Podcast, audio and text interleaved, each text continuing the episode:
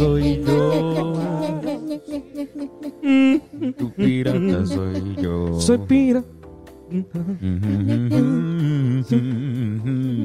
Bienvenidos a este su podcast favorito, Hablando Claro, con Antonio y Carlos y a veces Fernando. Y hoy tenemos a Melissa.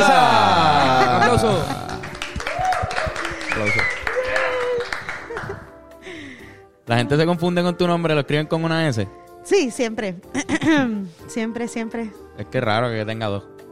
Pero es como, Annelies también pasa con Annelies también. Annelies veces. también. Son como... Con Carlos también. ¿Creen Carlos? Es con dos S y la gente la, la deja, cabrón. Tu Carlos es con dos S. Mi Carlos con dos S, es Carlos. Sí, pero fue porque un typo de la... La registradora del hospital. escribieron, metió una S de más. Yo nunca había visto un Carlos con dos S. Sí, mano. Soy dos. No, porque es Carlos. Qué manera de comenzar este podcast más... está- estamos matando con los comienzos. ¿Qué Sí, qué? mano, estamos matando. Increíble, Buenos son inicios. buenísimos. Estamos- wow, estamos- somos el podcast que mejor comienza los, los podcasts. Con el segundo, el, el segundo. El primero es Molusco con la sección de trompetas que tiene. que- Fue, fue, fue, fue, fue, fue. que yo despierto a todo el mundo. Mira, pero Qué en verdad, guapo es ese Molusco. Estamos, estamos bien... mo- sí, ¿Tú consideras lindo a Molusco? Bello, es guapísimo. ¿Qué es lo más bonito que Tiene buenos labios. La sonrisa, wow, de la boca, qué increíble.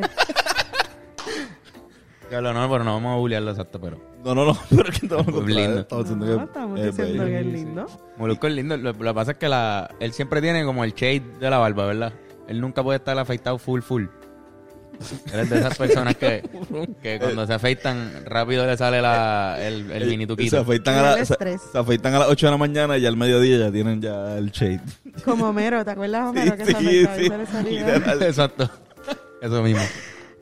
Melissa, ¿cómo estás? Hola, bien, ¿y tú? Todo bien, todo bien. Qué bueno, me alegro mucho. Gracias por invitarme. Estoy bien pompeada.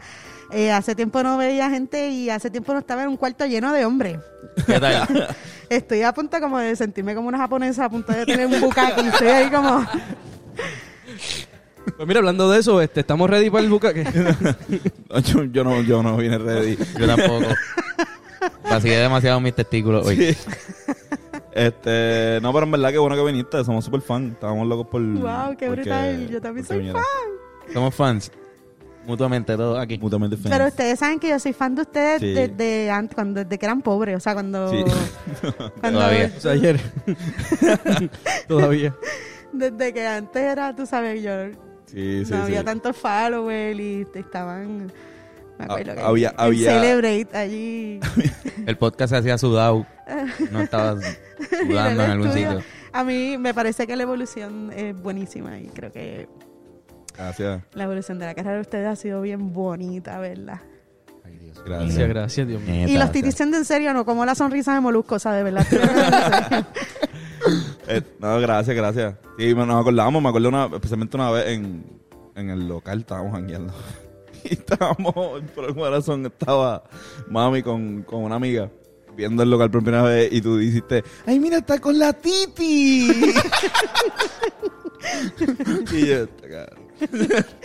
Pero sí, yo me acuerdo de, de la primera vez, no sé, no sé el sitio, pero la primera vez que, que nos dijimos eso, como que, ah, que tú nos dijiste que no seguía y para mí eso fue cabrón. Pero no era porque yo te quería llevar esa noche ni nada, era en verdad, yo era fan. O sea, no era como que te quería ver en nu ni, nada el. Que te lo llevaste fue otra cosa. Exacto. O sea, eh, eh, que fue Es eso, otra fue... historia, eso es otra historia, no tiene que ver... no se dejó nunca, pero ya después, después fui fan de verdad, después fui fan de los tres, no de Carlos nada más. Y por fin pudiste llevarte a Fernando. Sí, no, pero eso fue antes, Fernando Fue adelante, papá. Cuando era menor de edad. Anda para el carajo. fue, eh, fue un pic de belleza que tuvo Fernando también. Sí, en 12. En 17 Me años. fue bien ahí. Tú eras hermoso. No, pero qué chévere. Yo, en verdad, compartimos mucho tarima. O sea, en ese momento para nosotros éramos bien chamaquitos. Y ese tiempo de ser... Bueno, sí, pero... Sí, pero tiempo sí, de sí, sí. celebrate como que estuvo cabrón y compartir con ustedes y el corillo. Estuvo bien afuera. Siempre, siempre nos sentimos, siempre lo decimos como que no, no pertenecimos a una especie de, de escena musical, si se puede decirle entre piedras, pero siempre nos sentimos más, más, eh, más chilling con la, la comedia, con la gente que está haciendo teatro y, y, y llegando a esos espacios. Como ese tipo de anormal. Ajá, o sea, como más vamos que del- de la música. Somos, ajá, como que yo creo que nosotros hicimos de los primeros shows solamente de música en, en Celebrate, como que igual también la- el- estoy súper seguro que fuimos el segundo show de, de, de stand-up en Club 77 y quizás el último. quizás No funciona allí, no ¿verdad? funciona, no funciona. Pero igual era esa, era esa vuelta, era cómo podíamos combinar las dos, porque es que igual, o sea, la gente en la música estaba, la gente en la comedia en ese momento y todavía son un poco más, se apoyan más entre ellos, o sea, como que por más que se critiquen esas mierdas, o sea, se, se critican con, con hate Más y con, amigable. con amor. Es amigable el ambiente de la comedia, yo pienso. ¿Quién, quién, quién, me- quién me critica? Eh. Tuvimos un roast, tuvimos, nosotros exacto. fuimos parte de un roast Ajá. donde, donde tú nos criticaste bastante cuando, ¡Qué y, no- y viceversa, no, pero viste, como que nosotros no habíamos ido porque nos fuimos pa- a tocar la claridad y, y nos perdimos, creo que el mejor chiste que, que nos hicieron que lo hiciste tú. No sé si lo podemos decir, pero igual. Sí, podemos decirlo. ¿Cuál fue? Podemos decirlo. Que Melissa, Melissa dijo que Fernando tenía un problema de perico bien cabrón. Y yo estaba, yo estaba saliendo de la tarima en claridad y me llega un mensaje de una amiga de Reis que estaba allí y me dice, oye, Fernando, dijeron que tienes un problema de perico en el... Y yo, ¿cómo? ¿qué? ¿De quién fue? Melissa, yo. Ay, pero también dije que este man era buen actor. Como que no necesariamente estaba hablando de verdad. Pero ella no acuerdo lo que nosotros dijimos. Nosotros fuimos, o sea, lo que dijimos lo de que nos, teníamos miedo de preguntarte cuál era tu edad. ¡Qué buen chiste! Yo creo que ese fue mi chiste bueno, favorito que bueno. hicieron de mí. Nosotros la pasamos, el, el- Qué cabrones son. fue el, somos bien malos, nosotros somos bien malos. Pero que- hagan el chiste porque en verdad está bueno, creo que vale la pena.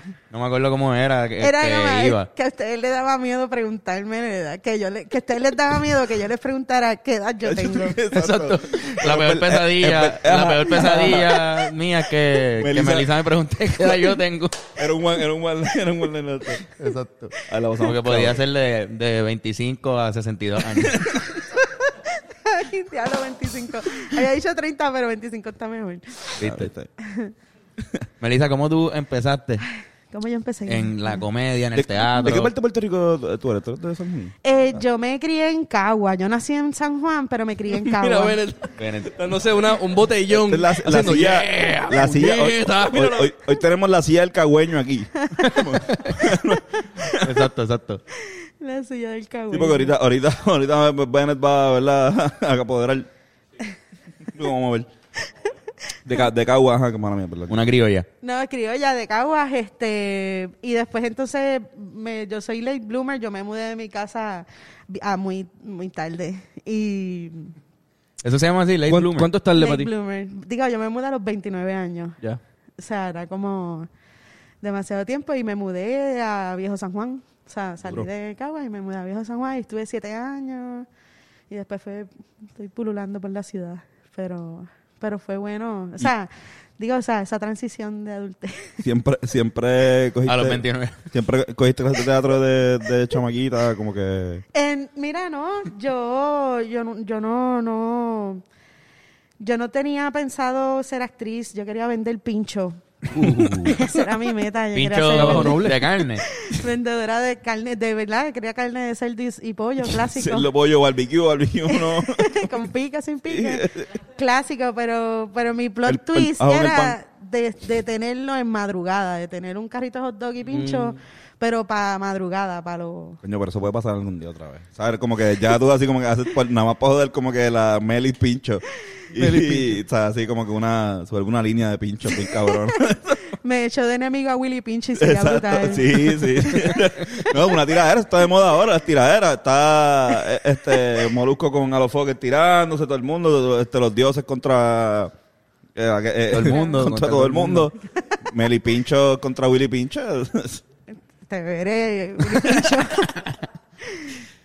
Eh, pero nada, este, pero nada, después entré a la universidad y em, estudié teatro y mi, mi, mi, mi objetivo era ser actriz. Yo quería, yo quería ganarme un Oscar, yo quería que me cogieran en serio. Está en la, en la Yupi.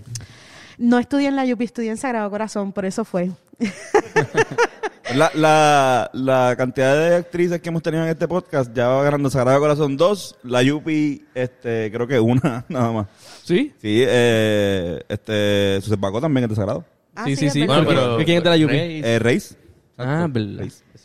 Quizás a lo mejor no has entrevistado tanta gente. No, no, ese es el problema. Ese, ese- Pero ese es el somos- problema. Ese somos pocos, somos pocos. Pero, pero sí, o sea, no, Sagrado está brutal. Eh, no, no me quejo, la pasé cabrón. En mis tiempos se hacía teatro cuando estaba en Sagrado Corazón y se hacían obras de teatro y, y pues sí, yo puedo decir que fui un estudiante de teatro que hizo teatro y que me gradué de lo que verdaderamente trabajé y durante mi estu- de ser estudiante de la universidad, pues hice mi compañía de teatro que era de improvisación dirigida solamente a la improvisación, que fue la Liga Puertorriqueña de Improvisación Teatral, que la hice con un colectivo, no, o sea, no, no era mía, mía nada más. Pero la hice con un colectivo y fue, fue una experiencia que empecé desde bien temprano y, y estuve 15 años. Tú estuviste, o sea, Non-stop. tú estuviste desde el principio de la Lipid. Sí, sí, sí, yo fui una miembro fundador de. Qué cabrón. La Lipit es legendaria, o sea. El- Sí, el- la el- es el- el- el- la casi la escuela de la improvisación en Puerto Rico, me atrevería a Pues decir. sí, eh, fue la primera compañía que se formó directamente y dirigido solamente a la improvisación teatral y la improvisación teatral también es como un método bastante joven de la manera en cómo lo estamos haciendo, o sea, digo, la improvisación es ancestral porque todo el mundo, o sea, tú- Claro, la, claro. la impro de cómo se refiere, ¿no? Pero me estoy chupando Está bien, cabrón, para que tengan, Te lo puedes para que, quitar. para que tengan, para que tengan, para que tengan idea, exacto. bien, que yo me apego un montón. Para que tengan, para que tengan idea, este, la Lipid, de la Lipid salió Chente, Kiko, este, y eso, el curioso eso es que antes de la pandemia tuvieron un tour por todo Estados Unidos, digo por todo Estados Unidos, pero por el este de Estados Unidos, haciendo impro puertorriqueño, y eso está bien cabrón, o sea, y es- esto, eso no hubiese pasado si no llega a existir este, estos talleres que ustedes hacían. Sí, ¿no? Y de hecho yo creo que ellos fueron como uno de los primeros bash de estudiantes que tuvimos y de repente fue como que gente que se pompió a hacerlo porque igual en Puerto Rico hay un cojón de talento y no todo el mundo estudia para hacer arte porque no todo el mundo le tiene o fe o ganas o pues hay multiplicidad de cosas que hacer y no todo el mundo lo estudia, pero, pero hay mucho talento. Entonces, este tipo de talleres da la oportunidad a personas que quizás no se formaron en el ámbito, ¿verdad?, formal teatral, Claro.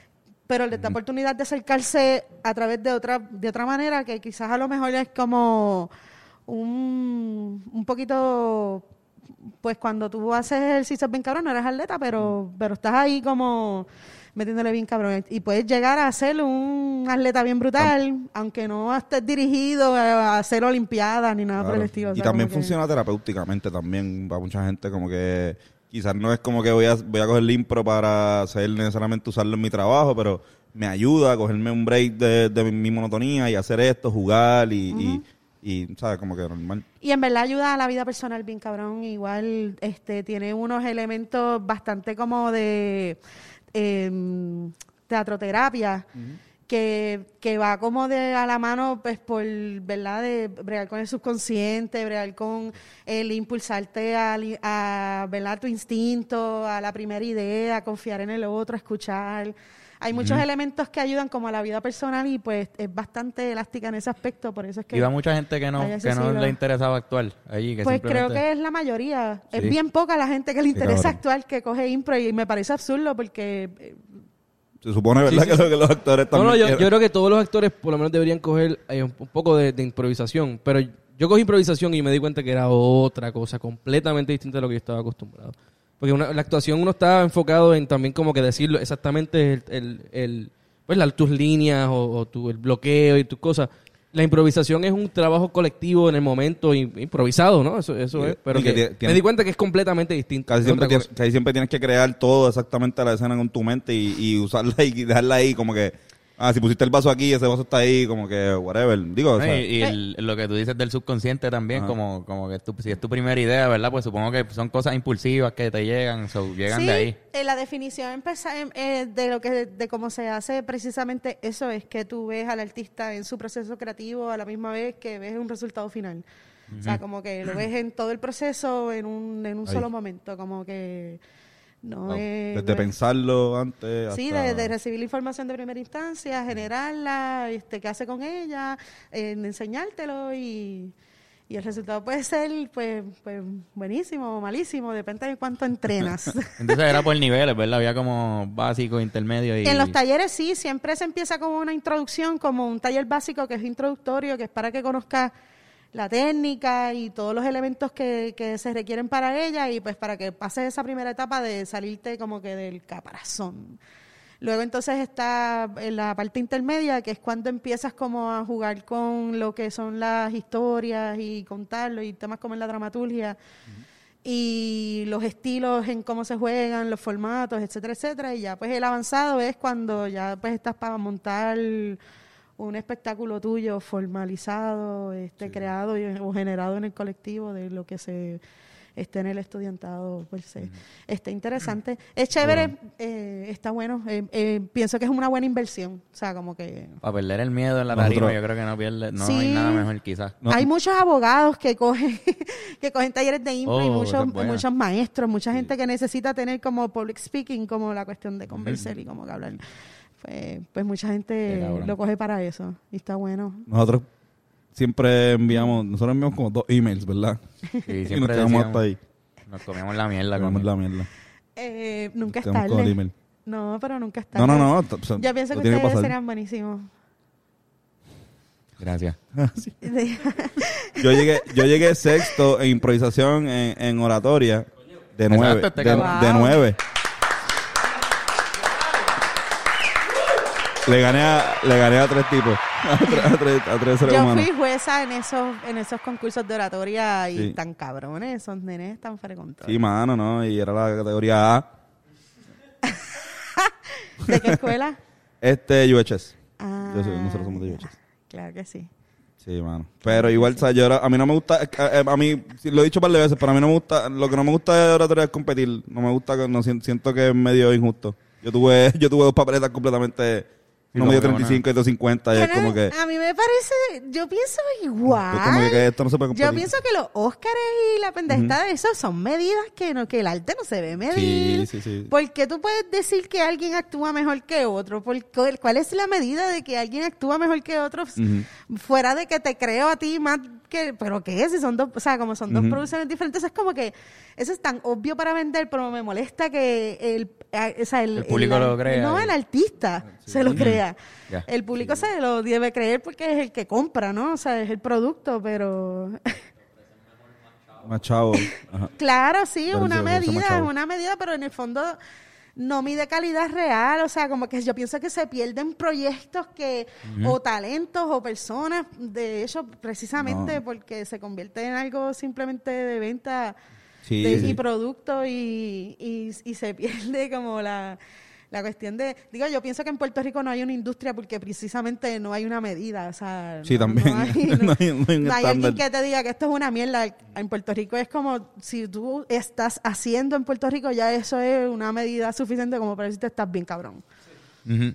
Bien O sea, cabrón. como que a mí no me importa tu calidad, ya es como que lo hiciste, estás bien cabrón, Transfor Ortiz, de verdad. Sí. Aunque te copies todas las, pe- las películas, digo, no sé. Una, ¿verdad? Eso fue una. Fue una nada más. Fue Una. no completa. digas que tú no te has copiado. Exámenes. No. Muchos exámenes. Carlos era bueno copiando hacer los exámenes. ¿Eres de los que ustedes copian? No, no, no. Cabrón, de, de matemáticas. No que, no que era copiar, se copian mucho, pero que, ¿verdad? Como que, pero yo llegué a verte, o sea, tú estabas al frente mío y yo veía... No, no, cabrón, yo lo digo. En matemáticas yo me copiaba en todos los exámenes. Cabrón, pero era como un lagartijo, entonces como...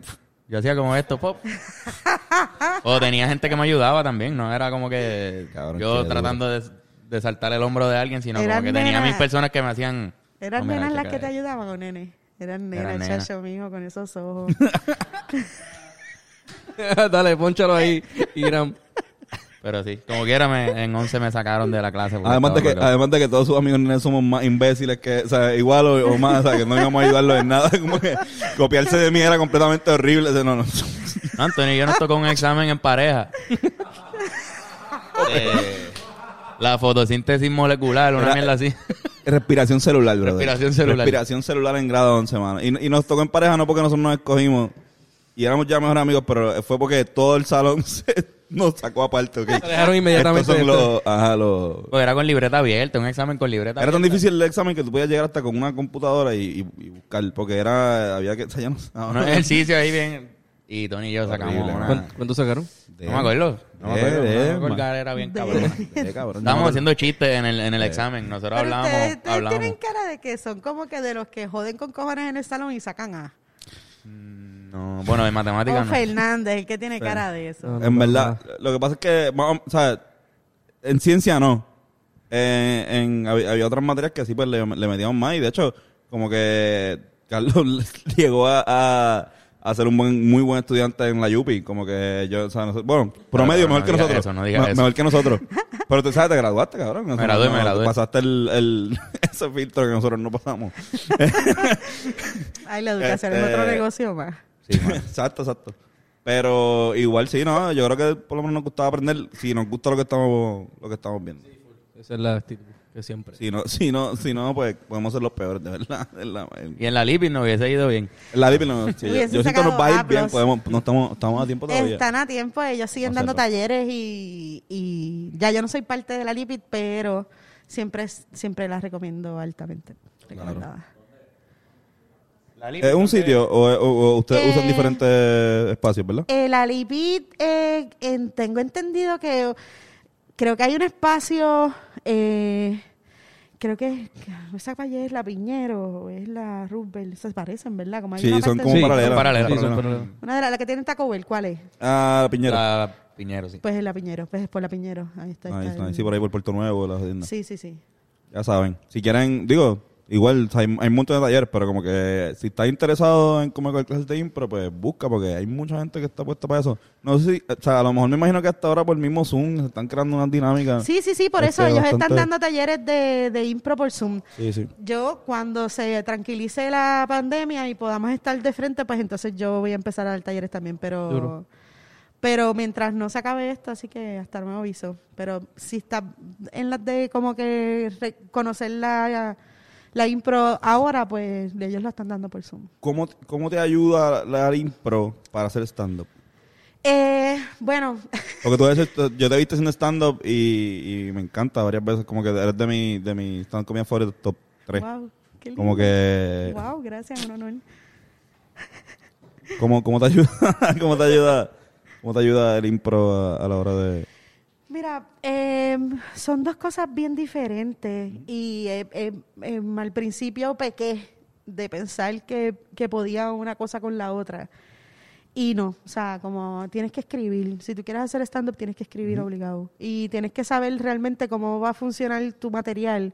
Porque aunque tú hagas impro, eh, pasa pues como lo que estaba explicando Fernando, que no es lo mismo. O sea, como que una cosa tú, que tú escribes eh, y te aprendes, la puede funcionar obviamente a medida que el público te vaya dando, quitando, tú sabes, porque el público es una es un elemento adicional que tú con el que tienes que contar, pero el público a veces pues recibe una energía bien cabrona y te la da también, pero hay veces que el público no te da tanta energía o no, no está con- tan conectado con tu material y ahí pues tú le tienes que meter la...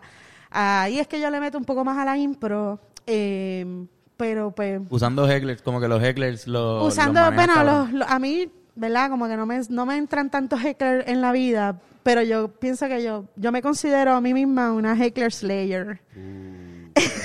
Definitivamente. Yeah, sí, full, full, obligado.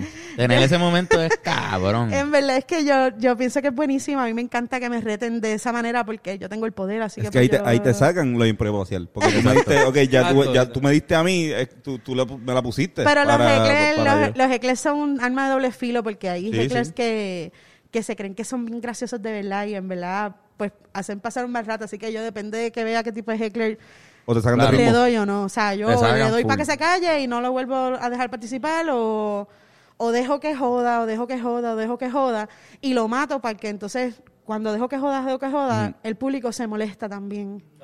Así que esa es mi manera de... Estás creando tensión Exacto. también, Claro, como que el encabronamiento. y- Claro, que la gente misma. Así que cuando yo le doy, ¿quién es la heroína? Y puñeta. Exacto, ¿Quién exacto. lo salva a ustedes de ese mamabicho? Sí, Fui sí, yo. sí. Ahora están O sea, disfrutando lo- lo- mí también. ¿Sabes? Pero, pero, o sea, como los hecklers pues, son otro viaje, pero más, más el público mongo que está como... Que, que en verdad, yo digo público mongo, pero es porque hay- hay gente que no conecta con el material de uno, punto, eso pasa. Ujú. O sea, O como quizás que- son gente que se, todos se ríen bien bajito. No, hay, hay veces que uno hace mierda. Todos se ríen por dentro. Todos, Pero un todos- público- todos se ríen, ese es un público. No, no, no, pero sería así. Bueno, sí. La están pasando cabrón. Pero eso depende del venue, porque hay venues, hay venues que son bien buenos para estar con el público porque lo tienes cerca, porque este público está ahí, se siente como parte del show. Pero hay, para ahí otros venues como el que estaba Oski, ¿cómo era el que está en la Ponce, en la Ah, latido, latido. Latido. Latido, me Latido. cago en nada. Ese, Fue una eso- iglesia, eso es una iglesia. Eso fue una iglesia, pero ese, ese venue a mí me da trabajo. O sea, como Sí, que sí. siempre voy allí como súper preparada para poder hacer cinco minutos y largarme para el carajo. Lo odia. No, no lo odio, pero el público casi siempre puede ponerse mamabicho. O sea, como que he visto que... Y a, a estos cabrones les va bien porque pues, son unos...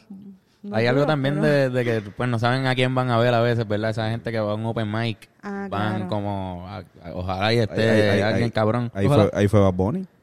Fue Bad Sí. Bunny. Bad Bunny fue Bunny para fue allá. pa' uno. Bad Bunny fue para allá. Pero ya Ah, cuando van a un show que pagar taquilla, pues ya van súper predispuestos a, a reírse de eso. Sí. Claro, sí, no, y hay gente que ya conoce, por ejemplo, cómo uno trabaja, cómo ya vienen como ya sabiendo que Oski- a lo que lo que van a Oski llegó, Oski llegó a la comedia con un montón de gente incluido, o sea, un público ya. Eh, La, la primera vez que Oski hizo stand-up, ¿te acuerdas? Fue en... en- en el museo. Ayer. no, no, No, la el- primera vez que él, que él en se trepó en su vida fue en, en- con Carlos Amber en el taller. Ah, ya. Un día que fuimos a ver, ¿no? Nosotros nos verlo. trepamos. Ajá. Como somos de UHS, pues teníamos el taller súper atrás, como que nos grabamos, siempre veíamos los, los flyers. Ya. Y cuando empezamos la live, empezamos a ir a todos los shows. era. Empezamos a ir a exactamente todos los shows de stand-up que, que había. Y me acuerdo que fuimos a uno, que fue Oski, cabrón, y Oski llevó a la mitad de la gente. O sea, eh, bueno, Habían Cal- 40 personas fácil, o 20, Cal- 20, Cal- 25. 25 personas tra- las trajo Oski. Carlos, exacto, Carlos Amber con, con, con su habitual este eh, comedia hizo como que algo como que no, pues yo creo que yo voy a, vol- a llamar otra vez a Oski porque es que la gente, esta gente viene a ver a Oski, no a mí, como que... Se puso bien malo después.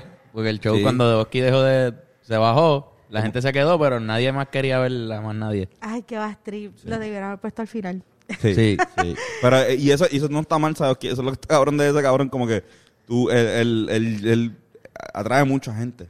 O sea, eso Él- está él bien, hijo de puta. Él es, él es buenísimo manejando las redes Sí, sociales. sí, yo sí, lo sí. veo y aunque yo digo como no te quiero ver hacer escaleras, en media hora después estoy viéndolo subir a la escalera. Yo- yo- no está haciendo cool algo que es súper aburrido, que es subir escaleras, bro. Sí, como que te no- no- fucking odio, ganar escaleras y piensa en ti, maldito Bosque. Yo creo que en el, en el podcast que hicimos con Oki, en el primero, él nos dijo que él quería subir todas las escaleras más importantes del mundo. Sí. Como que él se quería ir en ese viaje de Sí. subir las pirámides. Quería, quería subir, me acuerdo que lo en el Empire State, yo, claro, hay que subir el Empire State en escalera hasta el... Y ahí voy a estar yo viéndolo. Exacto, ahí va a estar consumiendo. Ya está, y- ya, ya. hasta el- Ay. ¿Cuál es el mejor público que tú te, Mm. te has enfrentado de- en cuestión de como que venue? Eh, wow, el mejor venue, déjame ver. Es que eh, a mí me gusta el chori porque estoy acostumbrada Ujú. al, al chori Castro. Y también el chori tiene esta cuestión de anfiteatro que, que me tripea también, que tiene como que Tiene estas arriba. ajá. Y pues esa, esa energía es, es bien buena y, y me, y me Sí, gusta me gusta un montón. Se siente Está- cabrón allí. está Chori, bueno, el sí. está cabrón, mano. El Pa- Chori Castro está para bien todo- cabrón. para todos los sentidos como público también me siente bien como que arriba me da una perspe- otra perspectiva o sea es como que me gusta ir arriba también a ver Sí, como más flow ajá o sea, es como que abajo es más como en date o con Donde abajo está en mesita, mesita, la, la vuelta. Claro. Y malas experiencias bien cabrón en los shows de impro. que ha sido lo peor que te ha pasado. Ay, bendito, chicas, son un montón. Yo he estado en lugares bien cutres, incluyendo salas de, de, una, de una casa. En la sala, literalmente como una sala donde está mamá, papá, hija mayor, hijo menor, abuela, titi. Y estar haciendo un show para ellos, ¿Cómo uno termina haciendo un- un show de improvisación? Pues por pobreza. Ah, eres pobre y alguien te dice, mira, tengo un cumpleaños. Tú puedes ir a hacer un showcito allí. Sí, sí, como payaso. Yo tengo 25 pesos para cada uno. Y uno hace como puñeta, está bien. Y fue horrible, fue, fue humillante. O sea, en algún punto yo estaba ahí diciendo, yo tengo un bachillerato en teatro. para que sepan, para que sepas, cabroncito, el cabroncito hijo de la gran puta que no estaba atendiendo. está así que el chaval así Pues claro, entonces como que, ¿qué tú haces si la, la gente está así? O sea, todo el mundo está pasmado. Esto es pasmado para todo el mundo. Sí. O sea, como que... Y, la, y, y, me, y me imagino también que ha hecho este, los corporativos, que también son una mierda. Ah, no, pero a los corporativos les cogí cariño después de 10 años. Ah, De- toma 10 años, pues, viste, no, Diez ¿cuánto, años, cuánto nos, quedan? ¿Cuántos? ¿Ocho? Ocho años. Ocho años para cogerle, para cogerle el triqui. Mira, cuando te das cuenta que es una buena entrada de dinero y que es un poco más fácil y menos, menos, es más costo efectivo que hacer una producción de verdad, los, los guisos corporativos se convierten como en un, coño, esto, esto no, esto está bueno, ¿sabes? Uno puede tener buen dinero y haces algo que también te, o sea, haciendo algo que te sientas satisfecho hacer. Claro. O sea, como que... Y que- son buenos porque no te... O sea, estás ganando y no te quemas. Porque Exacto, no- sí, porque no es una... nadie se enteró. No tienes que pensar en vender boletos, no tienes que pensar en como que, que, ¿sabes? Si se lo disfrutan o no, ya te lo están Eres una pagando. sorpresa en un sitio y... Sí, o sea, tú haces todo lo posible porque disfruten, pero si no se lo disfrutan es como que, fuck you, maravilla, es un farmacéutico ahí. pero, pero en verdad, a mí me, me, me ha funcionado. Y pasan cosas bien locas en esos guisos, porque nosotros tuvimos el de, el de Gustazo. el Pero de- te pones el cuero duro, ¿viste? Sí, sí, sí. Yo vi uno, yo vi uno bien horrible para esto es un esto es un cuento ajeno, pero lo voy a hacer. Ustedes saben quién es Lucía Hernández y Lo- Sí. Lourdes Quiñones. Sí. Claro. Pues ellas estu- Sí. ellas estuvieron en la inauguración del Krispy Kreme. El primer Krispy Kreme que hubo. Y Puedes decir la historia. Yo no creo que ellas nunca vengan aquí. Yo no creo que ellas nunca acepten. Deberían traerla ya, no, no, no, cabronas. Ojalá, ojalá, Ojalá, quieran, ojalá ellas quieran. son brutales. Ellas en verdad son brutales. Y, Y Cel no. y Cel también. Hacho, y Cel está buena, mano. Joder, no, no. Súper jodiendo. Y Cel está Es un buena. gimmick, es un gimmick Sí, que sí, sí. Sí. dice él y nosotros. Ella a veces nos comenta cosas Ay. negativas por alguna razón. Eh, no, ella, ella, ella nos comentó una vez, busquen trabajo. Sí, yo como que en. Instagram yo, pero... Sí, cabrón. Y fue mi maestra. Ah, pues mía- por mía eso es. Mía también, mía también. Ah, pues por eso es. Esos son chistes de maestro Sí, sí, sí, estudiante. sí, ¿sabes? Pero ajá, ¿qué, Estoy qué súper fue lo jodiendo que- con cariño. ¿Qué fue lo que, Sí, sí. ¿qué fue lo que pasó? Pues eh, estaba. eh, eh, eh, ellas se pararon a hacer un show de impro. Y la gente estaba en la fila esperando una entrar y había una fila bien cabrón. Era como que fue como un, un maratón de esperar bien cabrón. Y, y ya empezaron a hacer impro y la gente empezó. ¡Y fuera! No. ¡Y fuera! ¿Qué tú haces? Como que bueno. Cabrón, ¿qué tú haces si llevas cinco minutos y te pagaron para estar 20? y ya te están Eh, diciendo... y te están diciendo, ¡y fuera! Y la gente las empezó a buchar. Y ellas se bajaron y la pendeja fue que... Diablo, cabrón. La pendeja fue que se tuvo que bajar y después tuvo que entrar y cuando entró otra vez le hicieron ¡y fuera! La gente la cogió con ella. Eso fue bien humillante. Yo, después, yo estaba afuera así. O sea, tú viste esto ocurrir. Yo vi esto ocurrir. ¿Tú estabas en la fila? De casualidad. yo estaba en la, ter- era la tercera persona porque yo llegué temprano. Llega- ¿Llegaste a gritar y fuera también o...? Pero ya claro, estaba- yo fui la que lo empecé. Pero rápido entró porque era la tercera y estaba comiendo donas adentro. Entrando, ya me habían dado la dona gratis. La dona gratis. Pero eso fue. Pero cosas así nos pasan a todos. Jamás me han pasado también con tela de ella porque soy una cabrona.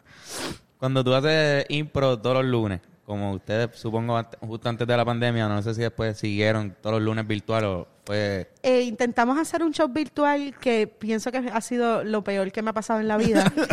Eh, y creo que al público que fue también. Este, creo que la primera función fue, te- fue detestable. Fue. Ay, Dios mío. Fue haber, haber estado. Haber echado 20 años para atrás. Se sintió. Sí, mano. Digo, yo me sentí como, como si verdaderamente no hubiese tenido 20 años de experiencia, ni haberme dado, o sea, yo fui 20 años de guisos mierdas para atrás, así como que en un punto en donde no se podía controlar, era como el chat se volvió súper destructivo de que, que es esta mierda, pagamos por esto, que es esto, así, pero non-stop los comentarios.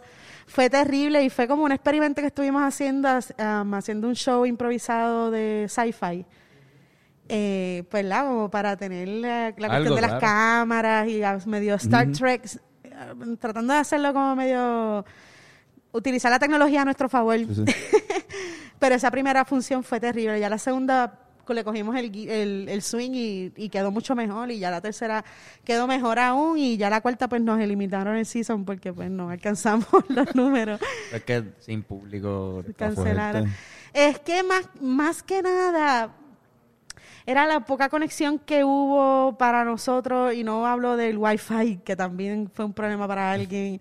O sea, como que eh, el ritmo es bien diferente, entonces no lo puedes salvar.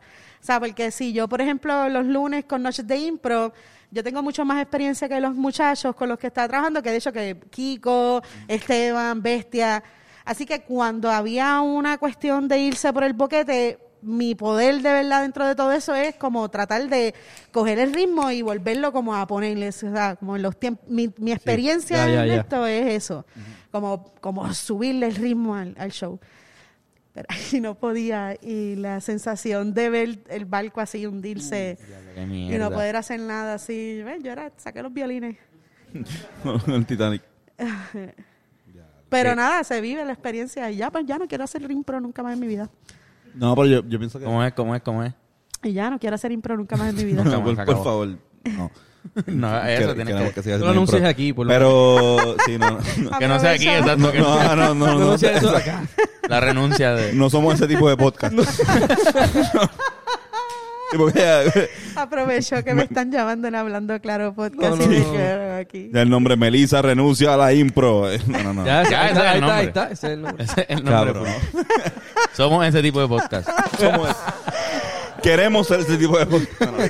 Este, pero, o sea, igual yo pienso que ella mismo vuelve eh, pronto, tendrá que volver la, la escena de entretenimiento. Y está más salvado, por ejemplo, yo creo lo que es el, el teatro pequeño, de, de solamente tres o cuatro personas, o sea, aunque sea al aire libre o algo así, que por ejemplo, tratar de hacer un festival de rock o algo así que eso, para mí, yo no veo eso de aquí a un año y medio o algo así, ¿entiendes? Pero sí en espacios donde, o sea, yo lo que, mi teoría se basa en que si ya está abierto el cine y la iglesia, ¿qué diferencia hace como que por lo menos hacer un show eh, teatral, en un teatro que caben, pues lamentablemente caben 400, pero por lo menos llevar 200 y que por lo menos ustedes tengan el, el efecto de una reacción en, en La en única vivo? diferencia es que no hay nadie en la industria del Sí. arte que sea tan poderoso como para tener esas palas políticas de que abran el teatro Claro. Sí, como que si la iglesia está abierta, como, exacto. como el cine, de- porque definitivo, pero en un momento tienen que hacerlo. hablemos del dueño de Caribbean Cinema y Ajá. todo su poder adquisitivo, nunca vamos a poder llegar No, ahí. vamos a hacer un show de stand-up en Caribbean Cinema. Antes de, la película empieza a las 8, llegamos está, a lo las 7 y lo cra- media y lo hacemos, hacemos un... Eso no está mal, eso no yo- está mal. ¿Usted han ido al cine? No. No he ido, no he ido, no he ido. Ayer yo fui al nunca. cine hace ¿Cómo poco. fue eso? No, no sé si quiero contar la experiencia porque creo que se choteé, pero la pasé cabrón.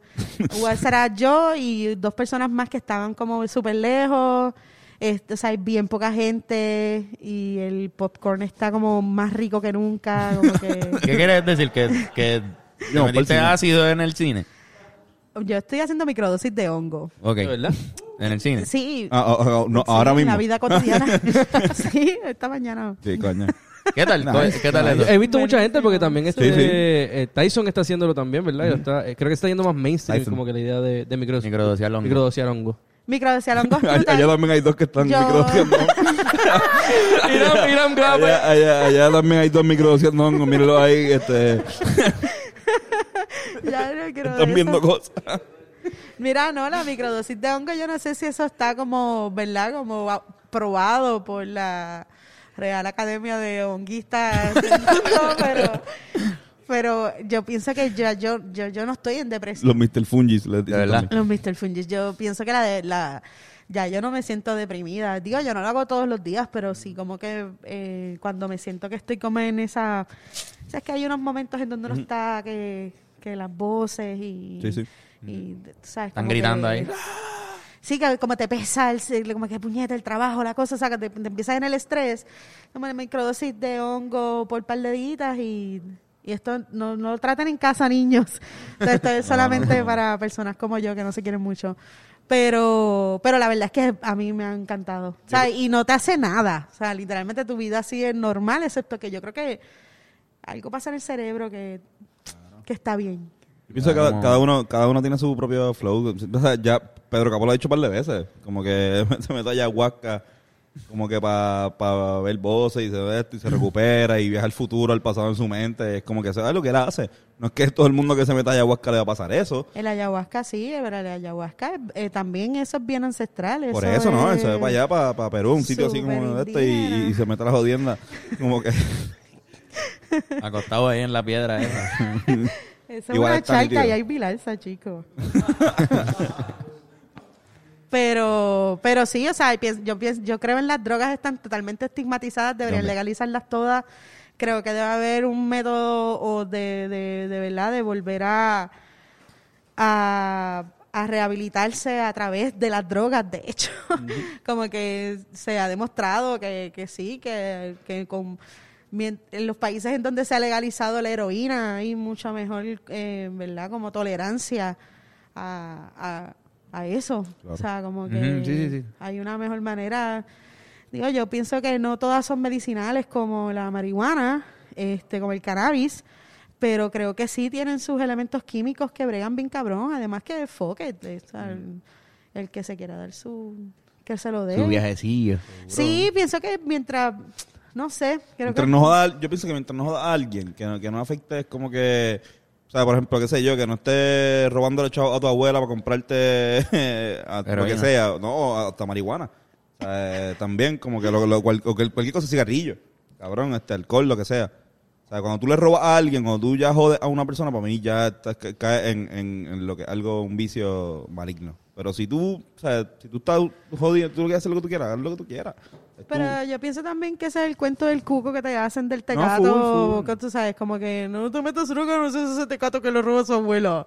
No, ¿Sabes? no. Como que pienso que hay muchos problemas de salud mental que va por encima de eso. O sea, como que la adicción no, no viene porque, ay, me ofrecieron un pitillo de marihuana, viene porque esa persona tiene un problema cabrón de depresión y de maltrato, o que tiene un bagaje, cabrón. O sea, hay que ir directamente a la historia del Oh. individuo, no necesariamente a generalizar un, una adicción, tú sabes, o crear, o, o- o crear un estigma, tú sabes, de algo. Creo que hay un problema de salud mental y hay que normalizar también que la gente debería buscar ayuda para, para bregar con sus problemas, porque pues no todo el mundo pues lo puede bregar bien y yo pienso que el problema no son las drogas.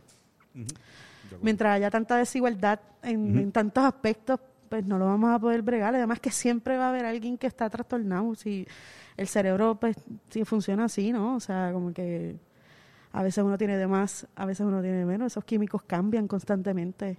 Pero tú quieres normalizar y quieres hacer que alguien sea tan normal, porque es normal. Ujú.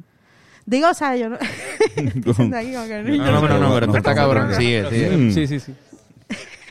Sí, mano, es verdad, no, no, tienes toda razón. Sí, lo que pasa es que uno, uno está, co- o sea, uno le han metido tanta mierda en la cabeza. de- o sea, los baby boomers han, han sido, ¿verdad? Y, y ellos también le metieron cabeza a ellos. Y A creo ellos, que mucha parte de esta sociedad que se beneficia ya no es igual. Tú sabes, estamos en una parte un poco más moderna en donde la sociedad tiene que crecer. Y eso va a empezar con los argumentos que se haga uno. O sea, como que, eh, que estábamos hablando del cancel culture. o sea, como por ahí viene la cuestión de de, de cómo, cómo dentro de tu argumento tú puedes sí, eh, ¿verdad? Dejar que algo eh, se per- persista o desaparezca. O sea, yo hace poco pasé, hace poco no, como hace un par de tiempo atrás, entonces esta historia siempre la voy a contar. Las muchachas que, que dibujan en Soda Pop, que esta es una página bien cabrona, que hacen unos cómics bien brutales, Soda Pop, síganla, buenísima. Son mis amigas. Soda Pop. Hice un stand-up y dije maricón.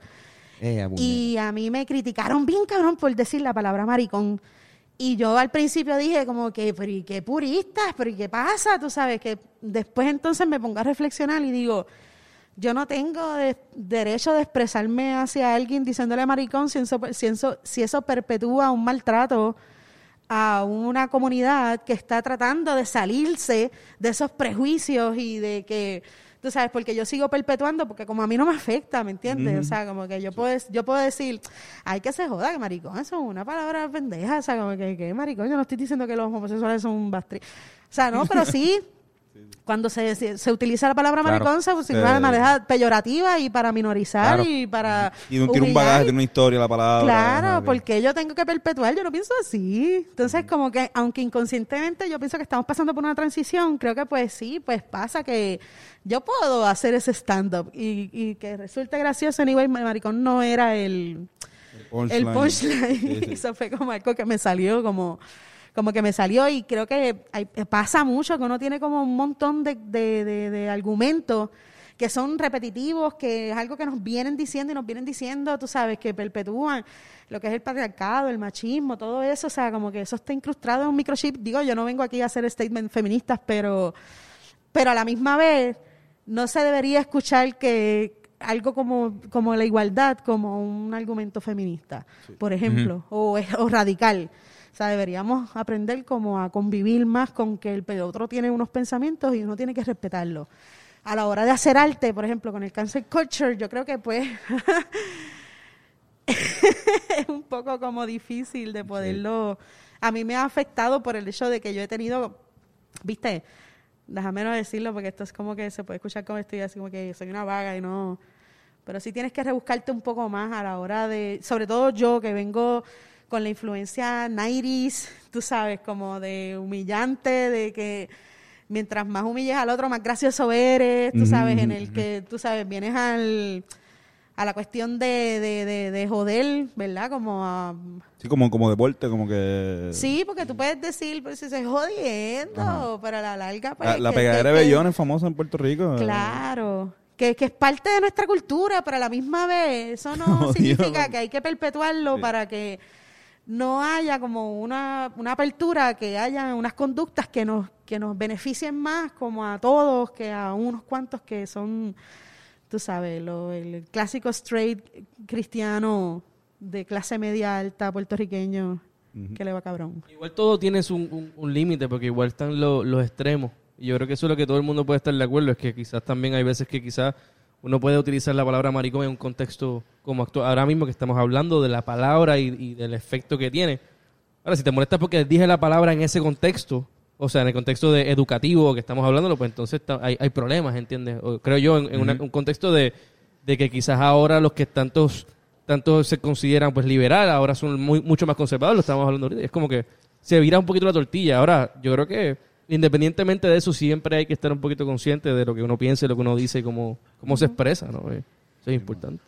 Sí, hay, hay, sobre todo uno que como artista, eh, ¿verdad? Tiene la posibilidad también de poder eso mismo como compartir. Creo que las redes sociales ayudan un poco a uno tiene un acceso a una información que quizás a lo mejor pues no todo el mundo tiene un skill de hacer research en Google o de hacer, tú sabes, como uno, uno, unos- una hacer una referencia, así que tú tomas, ¿verdad? Por cierto, cier- cierta, cierta información. Claro. Y eso puede ser, ¿verdad? Como perjudicial, pero esto es una realidad. Hay gente que, que ve una información en redes sociales y la toma como una realidad total y absoluta. Sí. Y eso, pues, por algunos lados, pues, pues hay unos argumentos que son brutales y que te pueden influenciar para súper bien, que no todo el mundo está de acuerdo con ellos. Pero hay otros argumentos que están súper crazy y, pues, uno tiene que tener como artista, ¿verdad? Como como que, que cómo influencia tu trabajo en todo esto, tú sabes, como hasta dónde puede llegar el hecho de que lo que tú digas, cómo afecta al otro o el pensamiento del otro. O sea, por ejemplo, ahora que estamos hablando de esto de las drogas, va a haber alguien ahí que va a ser como que, Sí, que no le va a gustar. O, o que le va a gustar, o que va a pensar, coño, no lo pensaba de esa manera. Se están metiendo O sea, una droga que se llama microdosis, Manuel. Búscate ahí, microdosis. Eso es lo nuevo. sí, eso es lo nuevo ahora. Los jóvenes están perdidos. Georgie lo más seguro se está metiendo microdosis. Por eso no ha llegado a casa. La microdosis. No, pero full para los comediantes, que lo que nuestro fin es hacer reír a un público, pues Sí. bien difícil esa línea. Tú tienes un comediante como Kiko que le gusta, por ejemplo, ser como psh, up front y a él le, le gusta incomodar al público y el público que lo ve a él y lo sigue sabe que va a sentarse allí a, a sentirse a ver que quizás a lo mejor un poco como que como que Uy, uh. Cringe. me, me llegó como que uh. Como mucha gente también toma demasiado en serio lo que literalmente dice un comediante también. Eso es lo no- que yo pienso que está bien cabrón. Digo, a mí me parece súper ofensivo lo que dijo, no me acuerdo cómo se llama ese comediante de las mujeres con los pezones prietos. Y- Ah, este, sí, sí. eh, Alexi, él Alexi. no es com- yo no sé si es comediante, creo que él es, él es Él es- escritor. es más él es- gracioso a veces. sí, sí. Eh, pero, pero, pero sí, o sea, le- se tira los comentarios que él lo justifica a través de la comedia. Pues, viste, a mí me ofende, yo me ofendo, como que, ¿qué carajo pasa con las mujeres con los pezones rotos? Digo, este, prieto, como que... Que él tiene los pezones negros, yo solo he visto. No, pero quizás a lo mejor por ahí viene su tripeo, o sea, como que, pero igual también, tú sabes, como que depende de la persona y quienes que dicen como que... Pues yo pienso que es que la mujer está tan en una posición tan vulnerable que, que seguir jodiéndola dentro de tu material, pues, pues me parece absurdo. Es como hacerle chistes racistas. O sea, tú puedes hacer chistes racistas, claro que puedes hacer chistes racistas. ¿Necesitamos chistes racistas? No, cabrón. No necesitamos otro fucking racista más. ¿Entiendes? O sea, como No, que... no, de tantas cosas que se pueden hacer chistes, tú escogiste precisamente esa porque quieres llamar un poco la atención. Por eso mismo. yo pienso que va, edgy, va- va la mucho, verdad. ajá, va mucho de- va- hay mucho de eso también. Pero eso está cabrón también, porque si, si, si la comedia como es una reacción a lo que está pasando en la sociedad, siempre, casi siempre. Siempre va Pues a ser entonces el eso- arte. esos no son los chistes a los que ahora mismo la sociedad necesita. Y, punto. y, y por lo tanto, naturalmente se cancelan.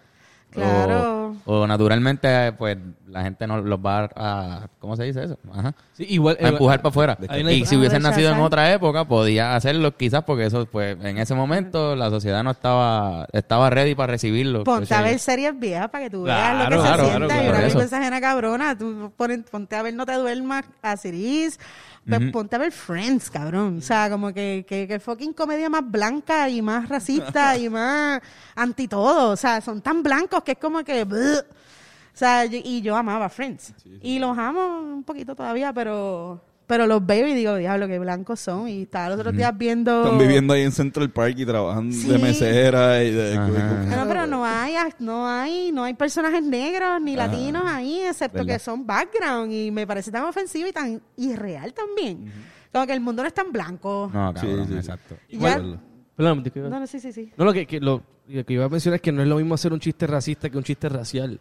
Y también yo creo que hoy en día, con lo que está pasando hoy en Estados Unidos, por ejemplo, y también pasa en. Puerto Rico, pero que hay tanto, tanta tensión racial, también hace falta personas que tengan los, los, los cojones o los ovarios, también en muchos casos, que decir las cosas como lo son. Y a veces implica pues decir cosas que son incómodas. No ser racista por ser racista, que es la cuestión de esta de, de ser edgy. Pero yo creo que siempre hace falta también alguien que, que, que como que haga un enfoque en, en problemas que eh, ocurren en, en términos raciales. Y como que hay, hay, hay- algunos comediantes se salen con la suya diciendo chistes de judíos, ¿verdad? Como que los chistes de judíos Sí. no... Usualmente son judíos que hacen chistes de judíos. Tengo estrés. ¿Puedo, ¿puedo fumar? ¿Puedo fumar? Ah. Pero depende. El comediante Ven acá, ven acá, ven acá, que, por acá, que pasa por son los acá. micrófonos, los micrófonos. Pa- pásanos, pásanos. Vente, siéntate aquí. Oye, Andrés Vela, sale el lobo. el manager. Nuestro Claro, Andrés el Vela. comediante mexicano, aquella vez que estábamos en México y vimos el de. Ah, que era de... Sí, que yo estaba en la mala. Como no sé el nombre, pero que tú la mala y yo también, porque los comediantes demasiado machistas. Y tú veías cómo el público también se reía y el público estaba lleno de mujeres y las mujeres se reían también y todo el mundo la pasaba cabrón y era como ¿qué carajo está pasando? Porque esta gente se está riendo. Y, y literal es como que si tuviera un green card o un wild card de poder hacer lo que le saque a los cojones a través de su comedia siendo racista. Sí, pues que en México también culturalmente son bien machistas y eso todavía está súper penetrado dentro de, de- de todo su sistema, ¿verdad? Como que está en el tuétano de Sí, sus sí, es como huesos. es un adjetivo eh, macho mexicano. Sí, sí, lo, es lo ponen antes Es un estilo de vida, Un ya. estilo, eso, eso es como que esa gente... Eh, a- a- me acuerdo la primera vez que yo fui a México de chamaquito y pasamos por la zona rosa, el taxista nos dijo, no, antes éramos machos, ahora somos muchos. Oh, y era wow. como que, ok. y el, y el ¿Qué es la zona rosa? la zona rosa, nosotros fuimos allí, cabrón, nosotros fuimos a janguear. Nada, es como una zona donde hay, eh, eh, se janguea bien cabrón, pero hay, hay un área específicamente que hay muchas Eh. este, discotecas y, y barra este, pues, de la comunidad. Sí, es que pues yo pienso que eso Pero es- ajá, eventualmente va, va a, a poder llegar a, ¿verdad? No sé, no sé para dónde irá.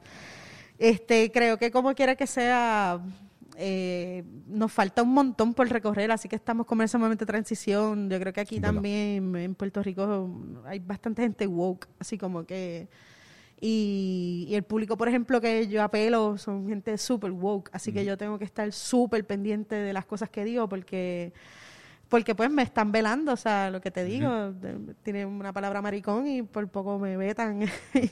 Yo y a mí ellas me caen brutales, o sea, como yo no quiero caer con soda Sí, pop. Yo, yo pienso que hay que tener, por lo menos, hay que educarse un poquito. Si tú vas a hacer, si tú vas a tirarte a los tiburones, tienes que pues conocer más o menos qué, qué es la que hay con los tiburones y saber qué es lo que los tiburones pueden hacerte. Tú vas a hacer un chiste racista, tú tienes que estar consciente de que hay una posibilidad de que, te- de que haya backlash. Es que y tú que tienes que tener como bueno. contratar esto. Tienes que ser demasiado bueno. Por eso, tienes que llegar a un nivel de... de, de Decir un ironía. comentario inteligente, o sea, envuelto Exacto. dentro del comentario racista, haciéndolo a propósito Exacto. también, Sí. quizás. Estoy seguro, estoy- A veces la Por ironía. eso la también, ironía, quizás. Bueno. Dave Chappelle hace poco se tiró un especial en Netflix que Ah, hablaba trans. que tenía, sí, que tenía Exacto. Sí, una- sí. una- un- todo un chiste de la comunidad y pues, genial. Para mí el Chappelle. buenísimo. Exacto, Ah, pero diablo, sí, sí, sí. Por Sí, eso, ese sí, chiste. si tú eres... Increíble, Si tú eres Dave Chappelle, ahora nadie es Dave Chappelle menos Dave Chappelle. Como Exacto. que eso es lo que yo digo. Tú tienes Pero que él llegar a un ahora- nivel. Él ahora bien está cabrón. tirándose, sí, él ahora está tirándose también como, no sé si es como una contraparte de la comedia, yo no sé qué. Su propuesta está como en el de, ya Dave Chappelle está en este punto en donde él no te tiene que venir a hacer reír, parece como Como que... George Carlin viejo. Ajá, Carlin. está entrando en el Pero igual old George Carlin. Pero George Carlin... Chiste de 10 Carlin minutos con el punchline al final. O sea, como que el Sí. está cabrón, a mí me daba mucha Ah, mi- risa. mi favorito. Ajá, sí, sí, pero había veces que ya sus stand-up viejos, de, Era mono- digo, era monólogo. viejo, era El más punchline, monólogo. ajá, cinco- seis minutos y el punchline estaba al final. Pues, ustedes vieron lo último que se tiró Dave Chappelle, que lo creo que lo tiró en, en Instagram. Sí. Sí. Sí. Y hablando, ¿verdad?, sobre su situación de los contratos. Sí. tú estás viendo lo que estás viendo. Dave Chappelle se tiró algo y tú estás como, diablo. Y de repente. Y no fue gracioso, era como... No, te pones a pensar un statement. El tipo estaba haciendo como una. Sí, que no, que no vieran el Chapel Show. Era. Bueno, Chap- Sí, sí, haciéndole un boicot al Dave Pues parece, parece que nosotros estamos, él está como que simplemente eh, usando un micrófono en sus smoke breaks y hablando a la gente. pues está como que voy a darme un cigarrillo aquí mientras hablo una mierda cabrona y ya. Ujú. Pero está súper interesante. No, y la No, la está cosa está cabrón. pensada completamente. com- O sea, Sí, está súper interesante Bueno, y está bien cabrón. Chappelle hacía shows de ocho horas. Ujú. Donde se sentaba a hablar con el público y a improvisar y a hacer chistes, pero en verdad él estaba hablando con el corillo. un- En Bad Revelations él termina haciendo una historia, contando una historia que es la de la prostituta y el pimp. Ajá. Ajá. ¿Recuerdas ese? Sí, sí, sí. Y es una historia seria, o sea, con, con, con un mensaje que va- tiene que ver mucho con lo que él pasó y la jodienda, pero no es un chiste. ¿entiendes?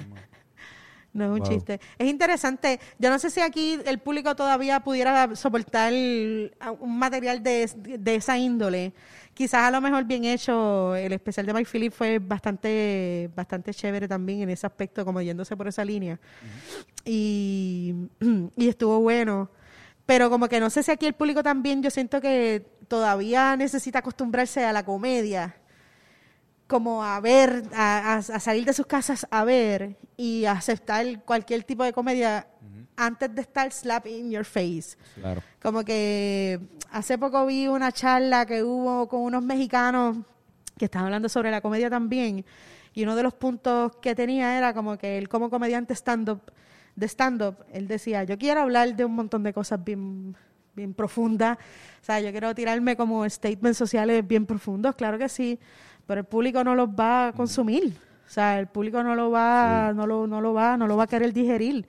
Así que pues él va directamente a chistes que saben que enganchan a ese público. Una vez ese público sea constante y esté, ¿verdad? Como ya como enganchado, pues entonces tú dices y haces todo lo que tú quieras, pero mientras tanto tienes que hacer material o generar material para el gusto y el agrado del que te vaya a ver. O sea, porque anyway tú estás haciendo un producto para vender.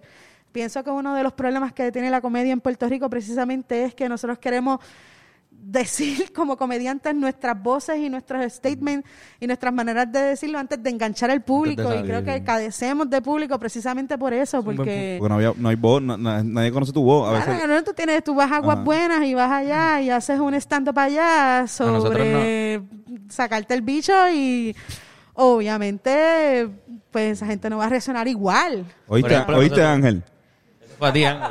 Estamos hablando de ti. Que para Y eso de- se y de compró el poncho, Y de, para- tu- y de- y de tus amigos. De tus amigos de... de Ah, pero Pues que- una vez nosotros hicimos stand-up en el taller, cuando teníamos 18 años, 19 años. Y el público eran todos, como era Carlos Amber, todos eran trentones. y nuestros chistes ahora eran... tienen 40. Nuestros chistes eran Yo tengo la edad de inteligentes. Carlos Amber. Eran como- No nos, pre- no nos pregunten cuántos años tienen, por favor. Pues eran trentones y nosotros haciendo chistes que para nosotros eran inteligentes, era de lo que estábamos pensando en ese momento. el- Sí. Y era como las caras de la gente eran de estos chamaquitos. Se creen que me pueden enseñar algo a mí. Ajá. Claro. Era- nosotros no, no sabíamos leer en ese momento. Teníamos 19 años. Ahí fue, ahí fue que dijimos, mira, vamos para el carajo, vamos a hacer chistes. Porque si tú vas con 19 años a hacer stand-up, tú, no puedes, ah, tú no puedes decir, diablo, en verdad, la vida está cabrona. Porque vas a tener un montón de gente de 30, 40 diciéndote, ajá, tú con 19 años me estás diciendo a mí que la vida está cabrona. O sea, eso no, nosotros tenemos que ir con, Hacho, ja, ayer me fumé algo. o sea, y, y chistes de, de- de gente de 18, 19 años. Y nosotros en ese momento súper jugueados con George, con Chapel, con Louis C.K. Y nosotros queriendo hacer esa mierda. Como que, "Acho, no, ya vamos a hablar de... O sea, vamos a Por eso mismo de la voz. Por eso mismo de la voz, porque... O sea, nosotros no podemos pretender que la gente te conoce. Tú tienes que llegar ahí y, y tú tienes que llamar la atención de alguna forma y cogerlo. Y, y después, pues, si acaso los, los tienes, pues, mete un poquito de guasimilla de, Y en verdad hacer stand-up es complejo, no es tan fácil. Y la, la cuestión de generar un material también tiene una, tiene una complicación bien grande respecto a la narrativa, el punchline, el timing, más técnicas que tiene, tú sabes, el, el, el poder ir para atrás, traer, llevar, eh. Lo inesperado, lo, lo espontáneo, más el enganche con la gente, el romper el hielo tú sabes, son mu- mu- muchos elementos que si tú los desconoces a los 19 años, pues te estás tirando en unas aguas sin saber nadar y obviamente te vas a ahogar. pero, pero anyway, como quiera que sea, en, un terreno como el stand-up, aquí en Puerto Rico yo he visto que, que de hecho la manera de educarse aquí en- de muchos comediantes aquí es precisamente haciendo. Sí, sí. O sea, como que metiendo la pata, irles, treparse, treparse, treparse, treparse. Ese es el. Eso, sistema de... A, mí- a, a nosotros nos ayudó un montón. O sea, como que, de hecho, o sea, fue lo... lo ir a- y después hacer un show de los Rivera, cuando empezaron los shows de Rivera, empezaron como, como seis meses después, no, como un año después de que ya hacíamos stand-up. Y cuando entramos a los Rivera, pues, ah, cho, por lo menos estamos juntos. O sea, se, se siente colectivo, eh, se siente el aspecto colectivo, porque uno no está solo, uno está súper solo, bien cabrón. Ahora está pitando por ahí. ¿Verdad, cabrón? Es que- ¿Está pitando él? Es que está escuchando música, tiene unos audífonos. Ah, Está escuchando Este música y- y, silbando. Mira, hablando de música, mala mía que... Y de impro de también. impro. Teníamos la idea de, de- de hacer, exacto, ¿verdad? Hacemos el segmento. ¿Improvisamos? Impro. Improvisamos. Sí, pues, pues, pues, dale, yo ¿Tú estoy te de vacaciones, pero pues sí. Pero sí, vamos. Pero vamos, vamos, vamos, vamos así, empieza Carlos, pues voy yo, y- o si quieres yo empiezo sea, como que esto, No, tú, vamos, como sea. y vamos así. Dale. Vamos, vamos, vamos así. mío. Mira, perdonen, ¿verdad? Este... yo, yo, una, yo no sé, buen, yo soy tan buena improvisando música, pero lo voy a hacer porque, fuck it, me importa un carajo, pero... Vamos a hacerlo. Vamos Nosotros ya. tampoco. Nosotros tampoco, vamos ya. Vamos, a ver cómo sale estado viviendo. Nosotros somos como calle 13, somos buenos, o sea, escribiendo, pero no tanto improvisando. Cuando me pregunté otra vez, Viri, ¿qué, qué, qué fue tu, pe- tu peor experiencia improvisando? Yo una vez fui hablando claro podcast y... Exacto. que ahorita no, pues, era la casa, ¿verdad? Con, con la familia Es, viéndote. es un drill. Eh, diablo. Ah, diablo, ya. Yeah, yo no puñeta. meto, nunca le metí un drill. Oh, shit. Wow. Ah, Oh,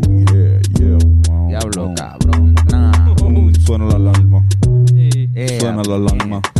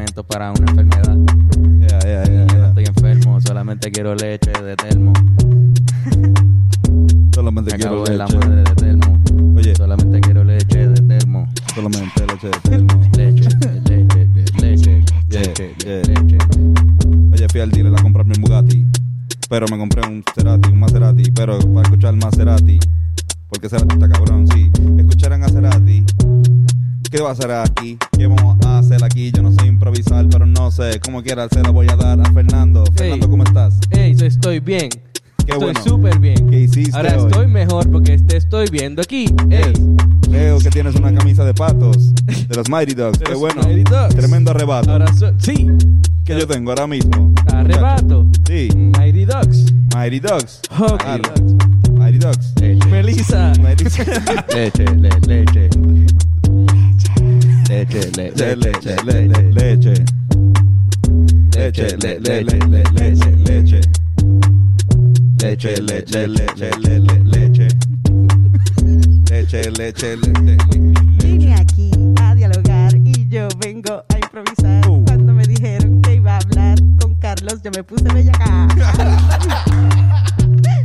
le, leche, Le- le- le- leche. leche, leche.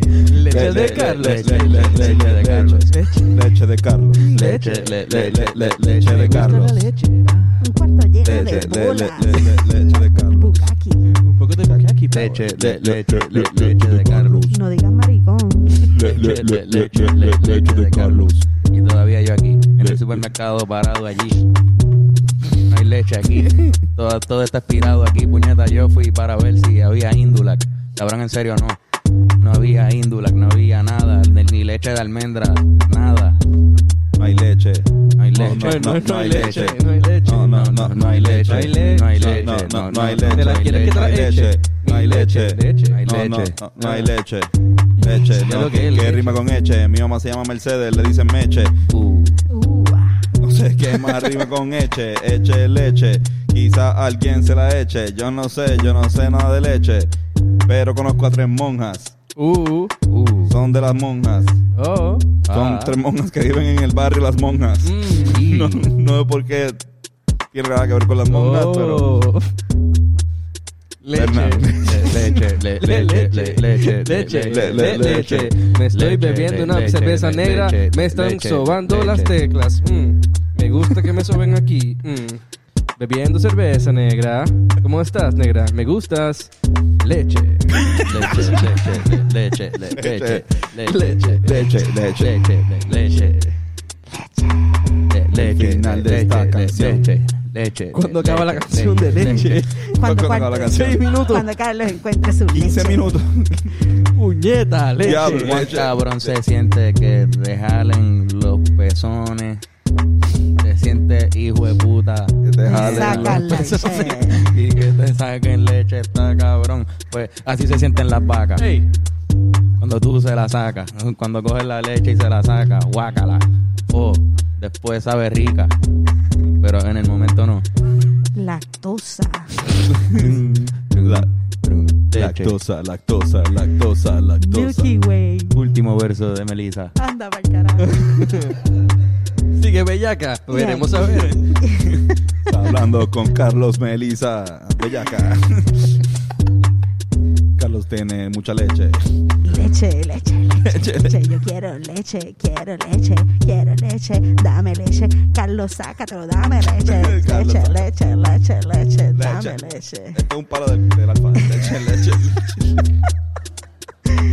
Leche, qué leche, leche, Leche. leche, leche. Qué buena es. Ya, ¿verdad? Ya. Leche, leche, leche, leche, Qué buena. Un aplauso, Corillo. Muy buen, muy buen. Wow, pensé que íbamos a estar ahí dos horas más. Que larga estuvo la Leche, vista, ¿verdad? leche. Mira, Leche. este, llamen a Bencore the Thinker. By the way, yo no tomo leche. No me ¿Tú no gusta. bebes leche? Yo tampoco. Ni de almendra ni nada. No, no me gusta la leche. La leche de coco. ¿En verdad? Yo lo uso para el cereal y para, qué sé yo, café normal. Sí, café, pero- Hecho, unas buenas galletas no, no, con no, leche. No como leche normal. No. no me gusta Lactosis. la leche. Soy intolerante a la lactosa. Ah, sí. ¿Qué está pasando aquí? Yo no sé, cabrón, el Que se cannabis. quedaron con las ganas del bucaque. El bucaque. No, no. Mira, esa pista fue de quién? De ¿Bucaque o bucaque? Yo creo que es bu- Bucaque, bucaque. es buca. Es bucaque. Es Yo no. bucaque. Yo le he dicho bucaque toda la vida. En, en Oh. inglés bucaque, en español es Ah, pues nosotros bucaque, nosotros somos unos jíbaros diciéndole bucaque porque lo leímos así. Bueno, exacto. Pues se Bueno, escribe pero ¿cómo así. se dice en Japón? Porque eso es japonés. Bucaque. Bucaque. Bucaque. No, no, no. eh.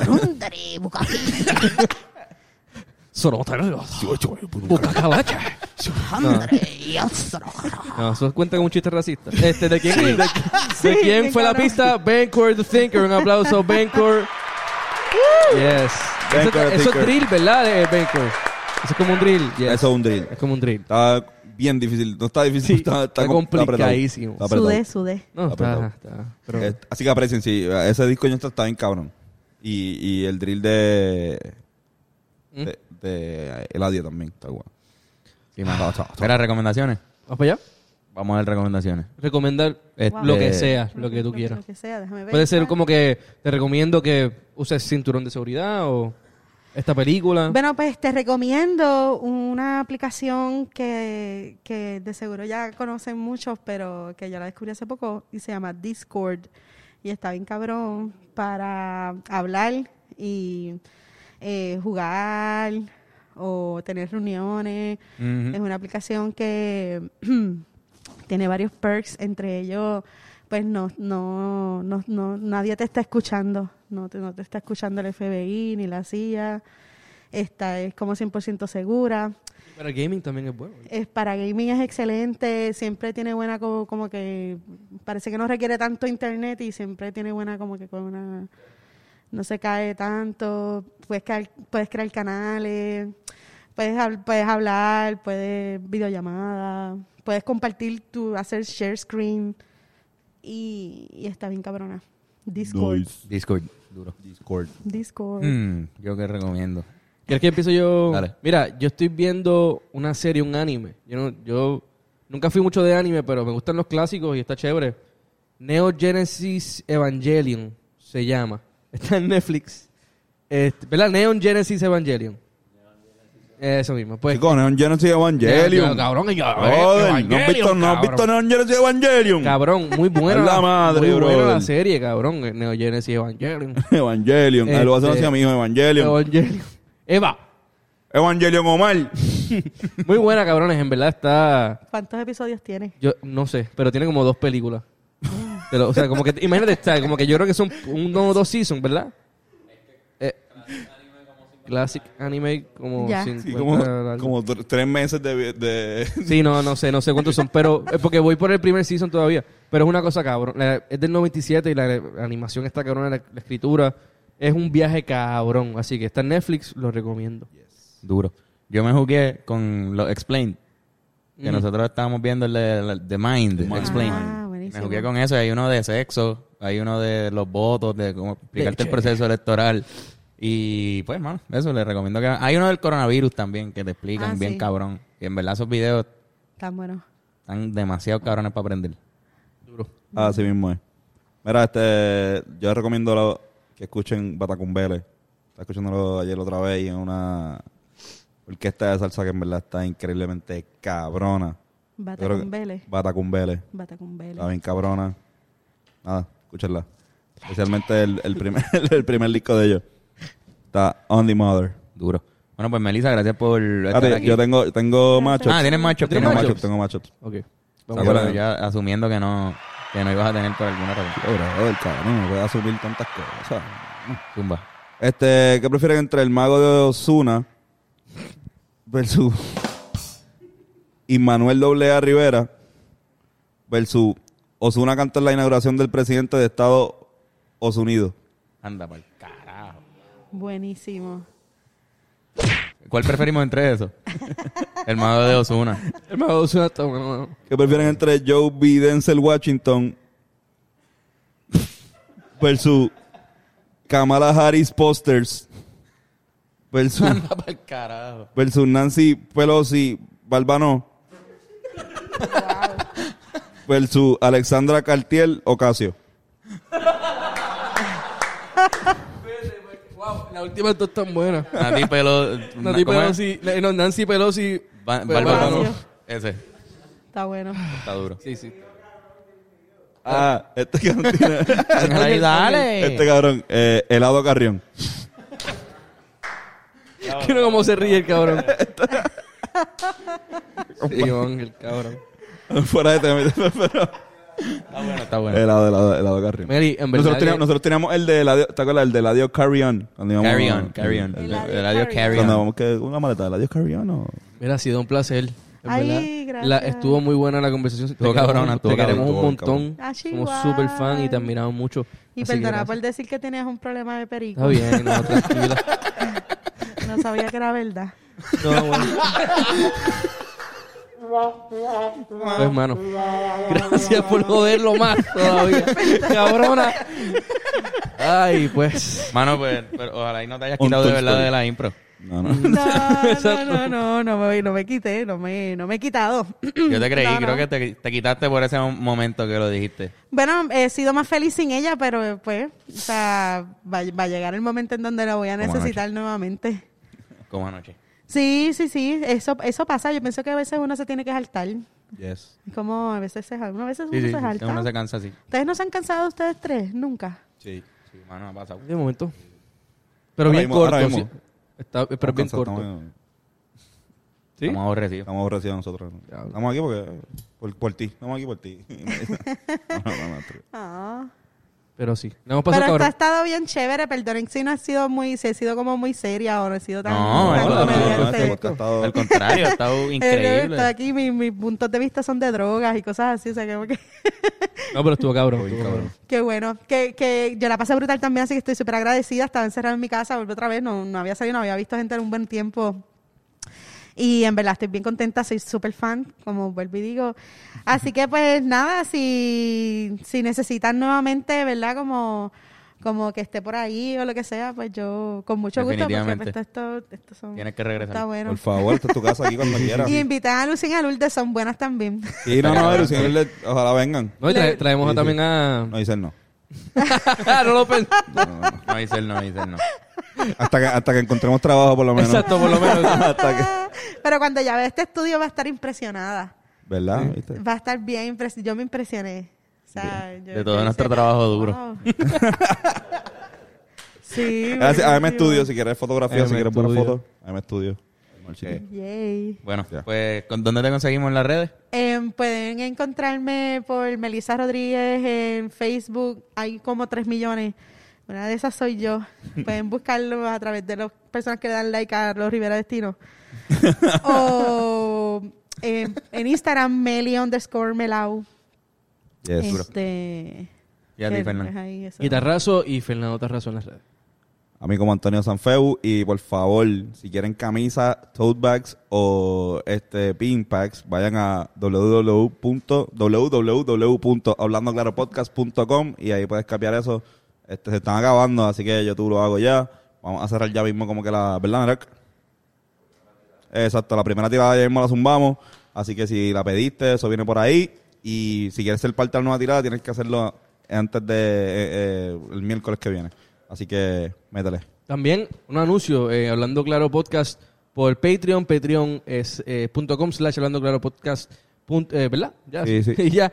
Vamos a hacer eh, una cosita que vamos a grabar con, con Sí, Ángel. Si, si quieres ver, si quieres ver cómo por poco Ángel es secuestrado por el cartel de Cali, de Colombia, tienes que ir a Patreon, a Patreon y suscribirte. Vamos a contar la historia de cómo por poco Ángel La Comba lo secuestra el cartel de Cali Tócate. en Colombia. Perfecto. Carlos, ¿cómo te conseguimos? Ahí me pueden conseguir como Carlos Figan en Instagram y en Twitter. Duro. Yes, bueno, I. perfecto. Nos fuimos. Bueno, fuimos. Besitos. Oído. Bye, bye. Besita. Los queremos. Noche.